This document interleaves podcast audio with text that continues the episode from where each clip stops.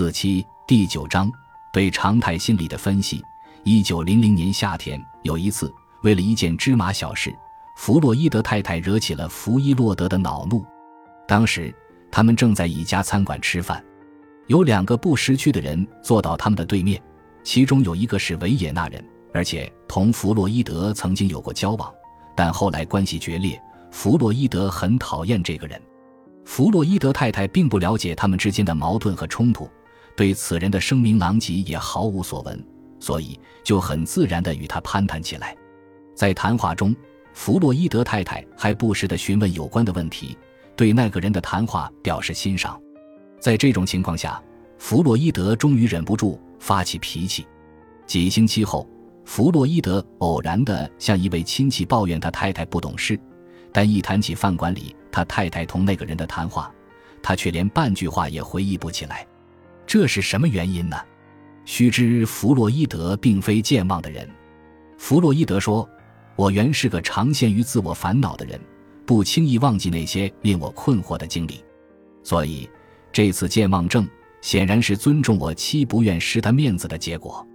为了说明这个问题，弗洛伊德又举了一次类似的经验。那时。弗洛伊德太太偶然地说了一句蠢话，不由得使弗洛伊德发笑。几小时后，弗洛伊德一位很要好的朋友来访，彼此畅谈甚欢。弗洛伊德想重述太太讲过的蠢话，不料连一个字也记不得了。倒是他太太大方，主动说了出来，才解了弗洛伊德之窘。这又一次说明，弗洛伊德的遗忘是他热爱和尊重自己的太太的结果。与此相类似的例子则表现在弗洛伊德每当来到他的亲密朋友的家门口，就不由自主地掏兜拿钥匙，就像他到自己的家门口所做的那个动作那样。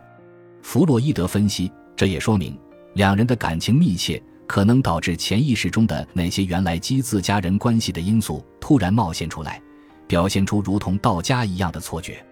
与此相反的例子，则是那些关系恶劣、感情疏远的人。常常使弗洛伊德在遇到他们时，不由自主地做出一些表示疏远的行为，以致使自己发生遗忘、物质、误判等言行。有一次，一位公司主管请弗洛伊德去看病，一路上，弗洛伊德总觉得自己对那个地方很熟悉，似乎常去那幢建筑物的楼上应诊，而那家公司的招牌就在那幢楼的楼下。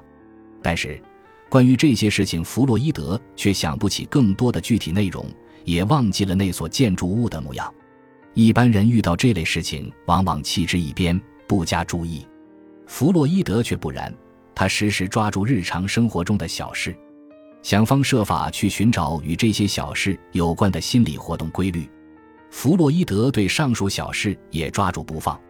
他全神贯注地进行思索，点点滴滴收集一切有关的材料。终于找到了线索，原来那家公司就是他过去常去探望病人的费希尔公寓。一想起这件事，原来模糊的那些事情顿时清晰明白起来。弗洛伊德回忆，费希尔公寓的病人并没有给他造成不好的印象，造成上述遗忘的是另一件事。不久前，当弗洛伊德到这个公寓探访病人时，在路上遇到一个泛泛之交。此人曾在几个月前被弗洛伊德诊断为患泛发性麻痹症，但没几个月他的病症就消失了。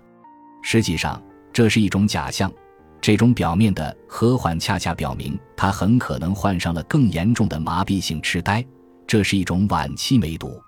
但这个病人却自以为病症好转了，所以在街上遇到弗洛伊德的时候，表现了自鸣得意和嘲笑弗洛伊德的姿态。弗洛伊德对此大为不满，大概是受了这件事的影响，弗洛伊德才忘掉那幢房子。这个被遗忘的事情是怎样被回忆起来的？弗洛伊德认为，在一般情况下，这种遗忘较难重新忆起，因为这种不愉快的经历照例已被压至潜意识中去。弗洛伊德发现，他所以能被忆起，主要是其中的一些因素与意识层的某些因素有联系。第一。那个人患的麻痹性痴呆，由于属于性病一类，所以往往会引起潜意识的兴趣。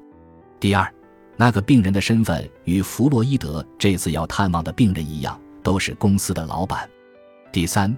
同弗洛伊德一块给那个病人诊断为麻痹症的医生，恰恰是姓费希尔，与费希尔公寓同名。德国哲学家尼采曾说：“我的记忆说我曾做过那件事，但我的骄傲说我没有做过，而且坚持不让。最后，我的记忆让了步。”弗洛伊德很重视尼采的这句话，因为他表明，在人的一生中，那些痛苦的、引以为耻的、有损良心或尊严的经历，往往被压抑至潜意识而被忘得一干二净。弗洛伊德认为，凡是那些能去除痛苦经历的事情。都自然地成为最牢固、最可信的记忆。